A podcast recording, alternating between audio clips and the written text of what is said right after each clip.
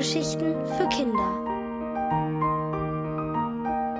Eine Kindheit am Meer von Christian Huschka.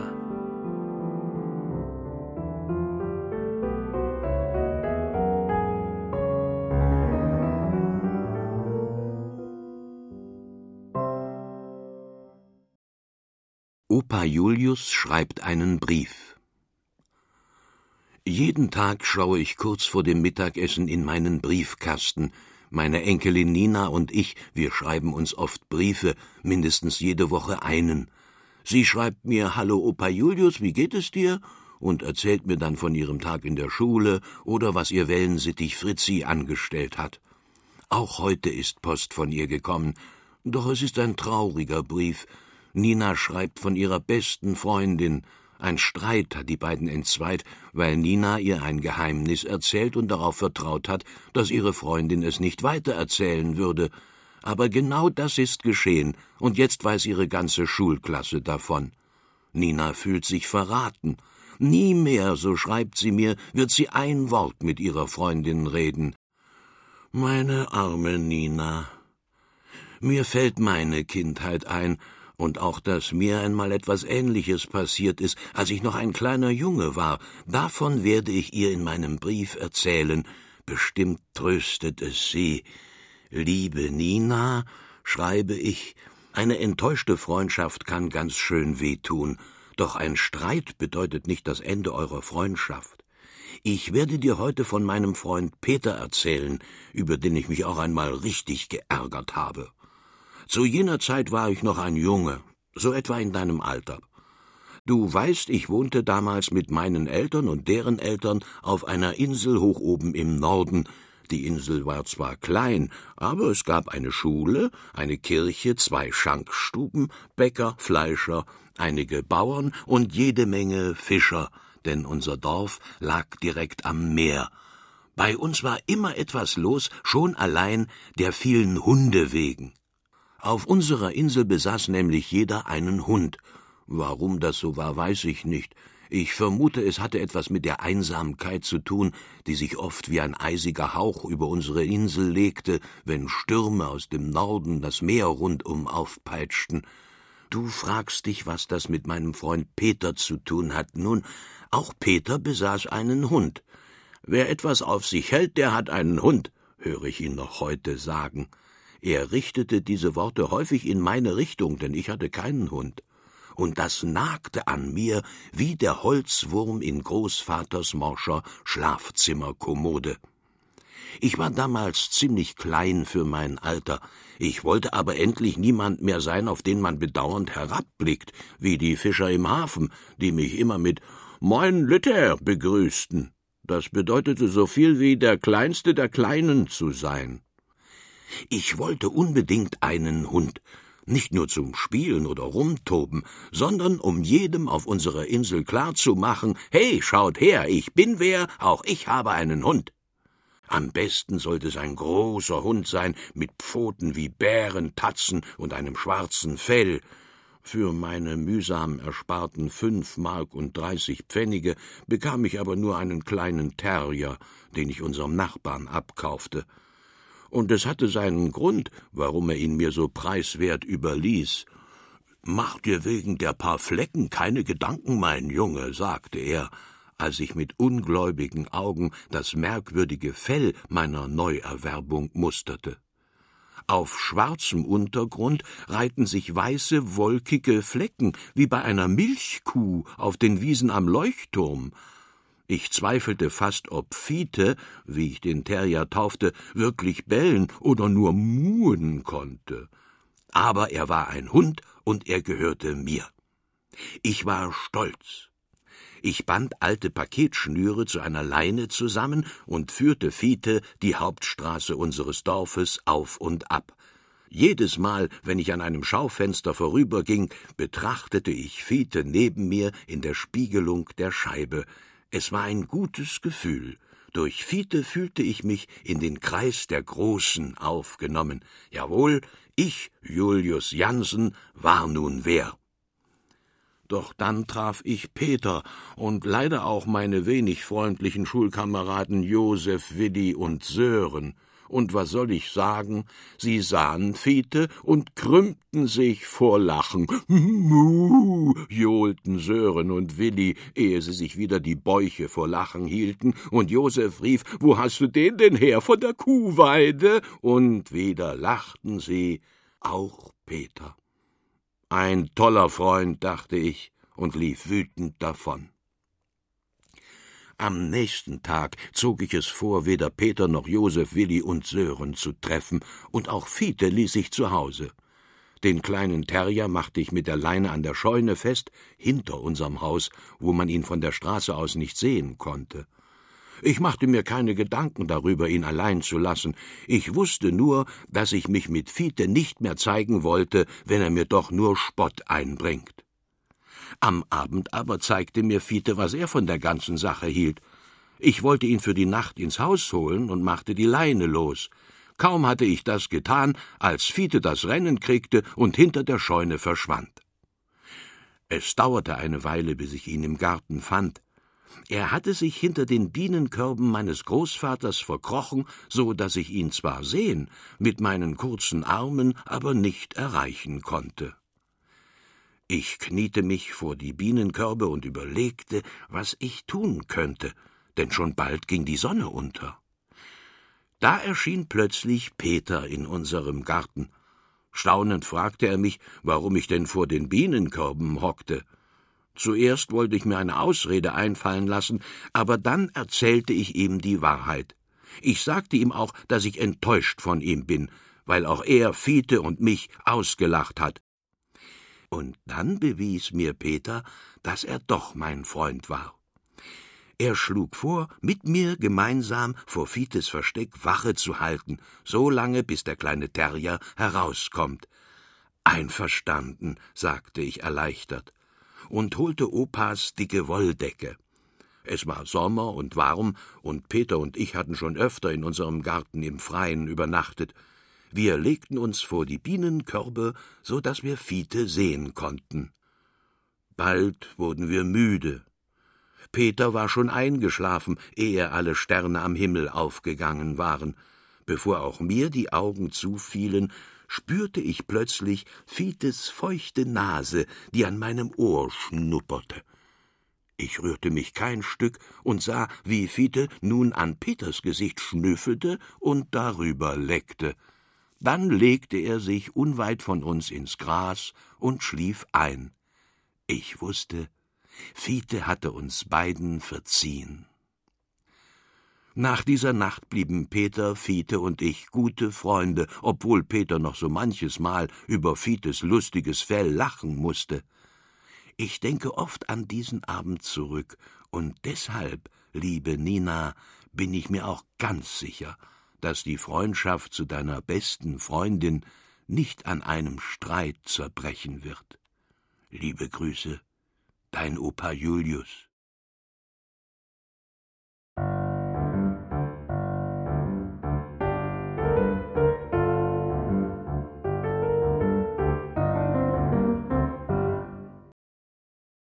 Vom Mond und von den Sternen meine Enkelin Nina und ich, wir schreiben uns oft Briefe. Ninas Briefe beginnen immer mit Hallo Opa Julius, wie geht es dir? Und dann erzählt sie mir, wie es ihr geht. In ihrem letzten Brief hat mir Nina traurig von einem Streit mit ihrer besten Freundin berichtet. Die hatte ein Geheimnis verraten und Nina damit sehr wehgetan. Natürlich habe ich ihr gleich zurückgeschrieben und versucht, sie mit einem Erlebnis aus meiner Kindheit zu trösten, Heute habe ich einen neuen Brief von Nina erhalten. Sie schreibt, dass sie noch immer sehr unglücklich über den Streit ist, obwohl sich ihre beste Freundin bei ihr entschuldigt hat. Das Geheimnis sei ihr beim Plaudern einfach rausgerutscht, ohne Absicht. Und nun fragt mich Nina, ob sie die Entschuldigung ihrer Freundin annehmen soll und ob es stimmt, dass einem einfach etwas rausrutschen kann, ich musste nicht lange nachdenken, sondern habe mich gleich an den Küchentisch gesetzt und angefangen zu schreiben.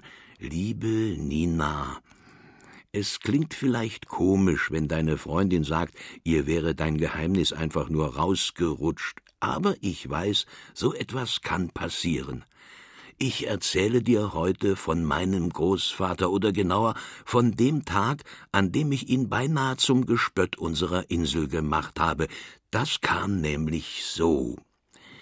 In dem Jahr, als ich neun Jahre alt wurde, brach der Sommer mit großer Leidenschaft über unsere Insel herein. Es war unerträglich heiß. Da schwitzen selbst die Fische im Wasser, stöhnte mein Großvater mehrmals am Tag. Sogar in der Nacht wollte es nicht kühler werden, und in meiner Dachkammer war es noch schlimmer. Im Bett wälzte ich mich von einer zur anderen Seite, ohne einschlafen zu können. Das war auch der Grund, warum ich in einer dieser Nächte plötzlich Schritte hörte. Ein Einbrecher schoss es mir durch den Kopf. Ich lauschte gespannt und hörte, wie die Schritte durch den Flur im Dachgeschoss schlichen, direkt an meiner Kammertür vorbei. Ich blickte zu meinem Terrier Fiete, der neben meinem Bett in einem Korb schlief. Ein Wachhund ist er nicht gerade, dachte ich. Woher ich dann den Mut nahm, auf dem Flur nachzusehen, weiß ich bis heute nicht. Jedenfalls schlich ich zur Tür meiner Dachkammer, öffnete sie einen Spalt und erschrak.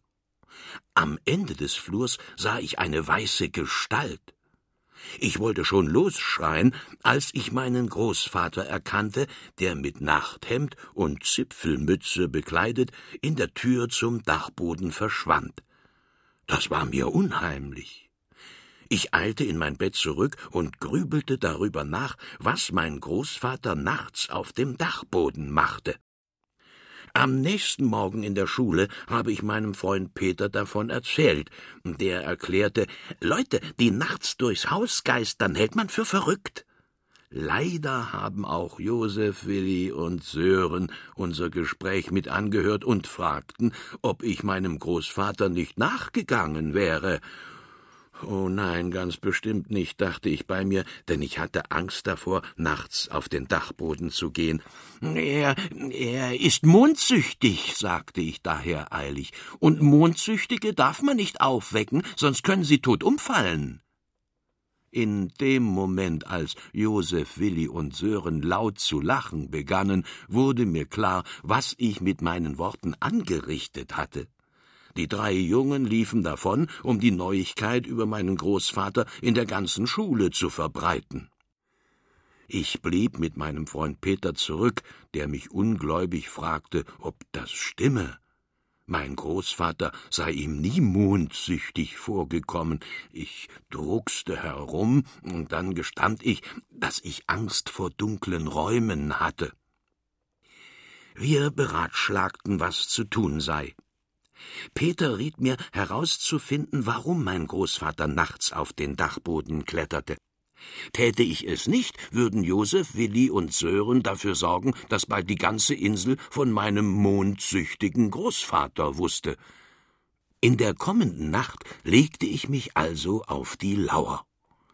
Schon bald hörte ich Großvaters Schritte, wie sie langsam an meiner Kammer vorbeischlichen und hinter der Tür zum Dachboden verschwanden. Ich schlich zur Dachbodentür, doch ich zögerte, die Klinke herunterzudrücken. Dann überlegte ich, dass auch mein Großvater auf dem Dachboden war und mir gar nichts passieren konnte. Entschlossen öffnete ich die Dachbodentür und blickte in den dunklen Raum. Natürlich wurde ich weder von Kobolden noch von Spukgestalten behelligt, von denen ich immer glaubte, sie würden nachts unseren Dachboden bevölkern aber auch meinen Großvater konnte ich nicht entdecken. Dafür sah ich, wie der Mond plötzlich durch eine geöffnete Dachluke schien. Eine Leiter führte auf unser flaches Hausdach. Ich kletterte hinaus und sah meinen Großvater, der mit steifem Hals und einem Lächeln im Gesicht hinauf in den Himmel schaute. Bist du etwa doch mondsüchtig? entfuhr es mir. Mein Großvater sah mich verwundert an, und so habe ich ihm von meinem Missgeschick in der Schule erzählt. Mein Großvater lächelte nur und zeigte zum Himmel hinauf. Ich blickte empor und sah den Mond und viele Sterne. Was soll dort sein, dachte ich. Als mit einem Mal ein grell leuchtender Punkt am Himmel erschien und mit rasender Geschwindigkeit über unsere Insel hinwegfegte. Was war das? rief ich überrascht. Eine Sternschnuppe, antwortete mein Großvater. Und gleich darauf sah ich die nächste und dann eine dritte. Mein Großvater erklärte mir, dass die Sternschnuppen aus einem gewaltigen Meteoritenschwarm stammen. Jahr für Jahr kreuzt er die Bahn der Erde um die Sonne, und immer pünktlich im Sommer zaubert er unzählige Sternenschweife an den Himmel. Hier am Meer, wo es weniger Lichter gibt als in der Stadt, sind sie besonders gut zu sehen. Ich freute mich über die Sternschnuppen und war erleichtert, dass mein Großvater kein bisschen mondsüchtig war. Am nächsten Tag habe ich sofort Peter, Josef, Willi und Sören von dem Feuerwerk am Himmel erzählt. Sie hatten nun keinen Grund mehr, über meinen Großvater zu lachen, und Peter freute sich für mich, dass ich meine Angst vor dem Dachboden überwunden hatte. Als ich in der nächsten heißen Sommernacht wieder mit meinem Großvater den Sternschnuppen zuschaute, da konnte ich sehen, dass viele Familien mit ihren Kindern auf den Dächern und in den Vorgärten ihrer Häuser standen, um dem nächtlichen Leuchtfeuer am Himmel zuzuschauen. Und diesmal freute ich mich, dass eine Geschichte so schnell die Runde über unsere kleine Insel machte. Du merkst, liebe Nina, manchmal passiert es, dass man etwas sagt ohne an die Folgen zu denken, und deshalb glaube ich, du solltest die Entschuldigung deiner besten Freundin annehmen. Liebe Grüße, dein Opa Julius.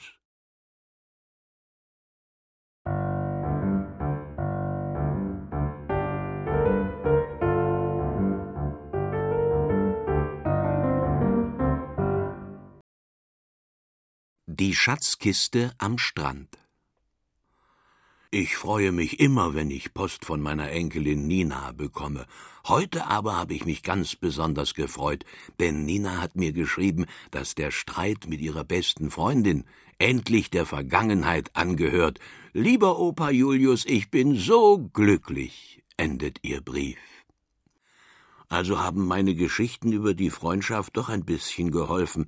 Ich hatte ihr in jedem Brief ein Erlebnis aus meiner Kindheit am Meer erzählt, Dabei sind mir noch viele andere Erinnerungen in den Sinn gekommen, und deshalb setze ich mich gleich wieder an meinen Küchentisch und schreibe noch eine Geschichte auf. Liebe Nina, Freundschaft ist etwas Wunderbares. Ich habe dir ja schon von meinem Freund Peter geschrieben, heute erzähle ich dir, wie ich gelernt habe, ihm hundertprozentig zu vertrauen. Es war im gleichen Jahr, in dem ich Fiete bekommen und mit meinem Großvater Sternschnuppen beobachtet hatte. Die große Hitze des Sommers hatte endlich nachgelassen, als eines Nachts ein Sturm über unsere Insel hinwegfegte. Tags darauf machte ich mich mit Peter auf, um den Strand nach brauchbaren Dingen abzusuchen. Gerade nach einem Sturm wird so allerlei auf den Strand unserer Insel gespült, was irgendwann irgendwo ins Meer geworfen wurde. So haben wir schon einmal das Segel eines Schiffes aus dem Wasser gezogen und sogar Teile eines alten Flugzeugpropellers.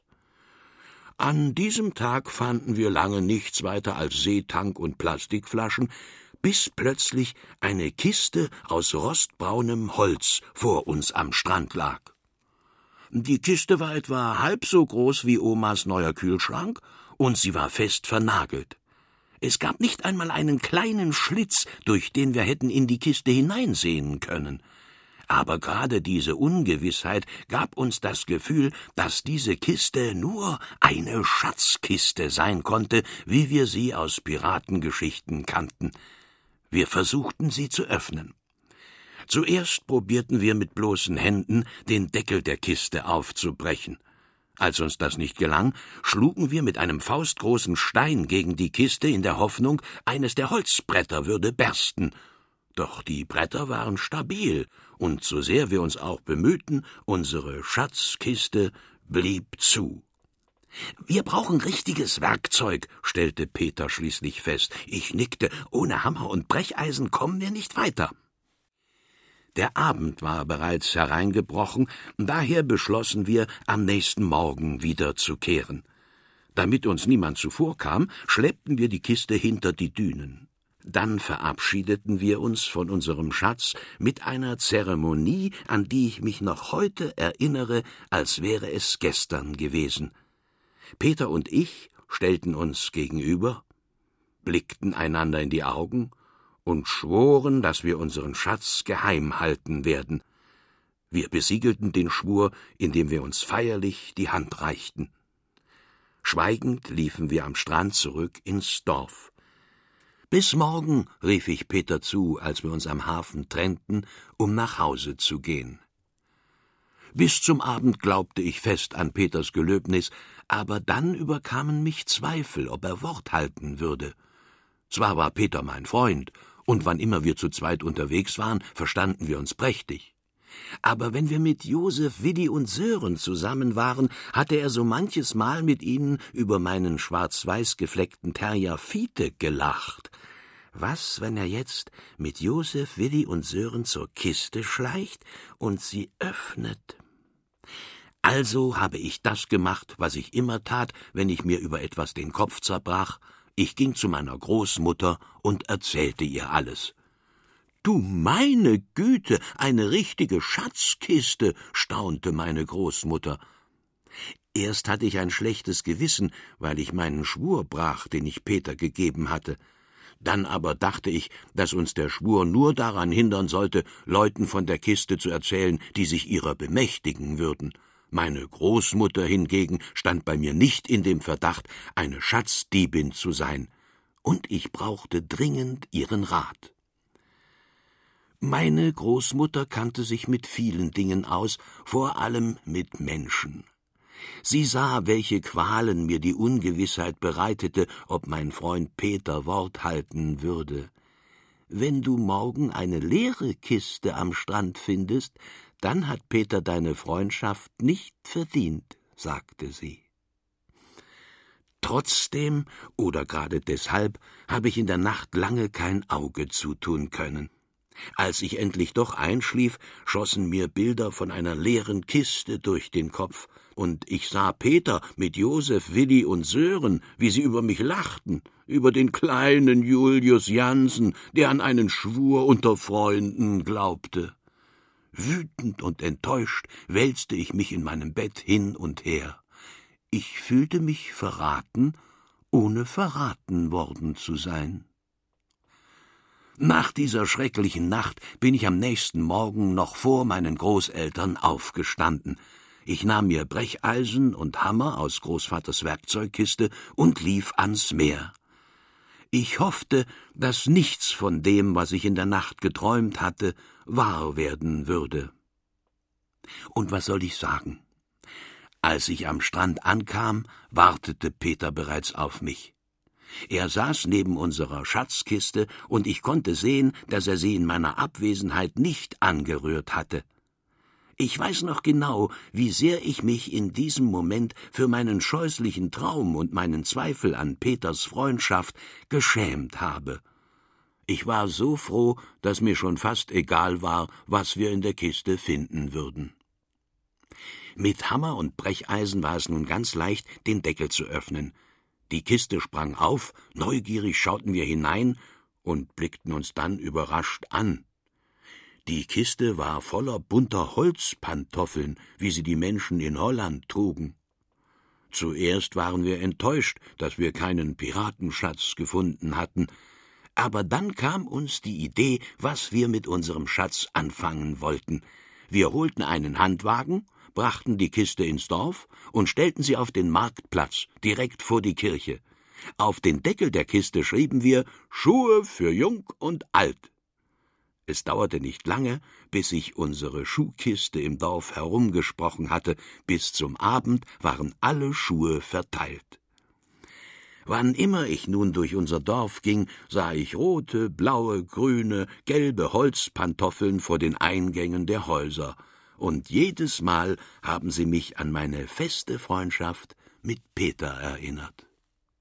Noch heute treffe ich mich oft mit meinem Freund Peter, und jedes Mal, wenn wir uns von den Geschichten unserer Kindheit am Meer erzählen, dann weiß ich ganz genau, Freundschaft, liebe Nina, ist etwas Wunderbares.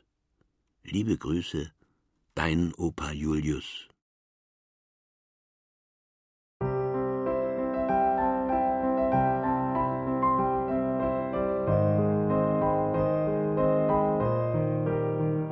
Ihr hörtet Eine Kindheit am Meer von Christian Huschka, gelesen von Martin Seifert.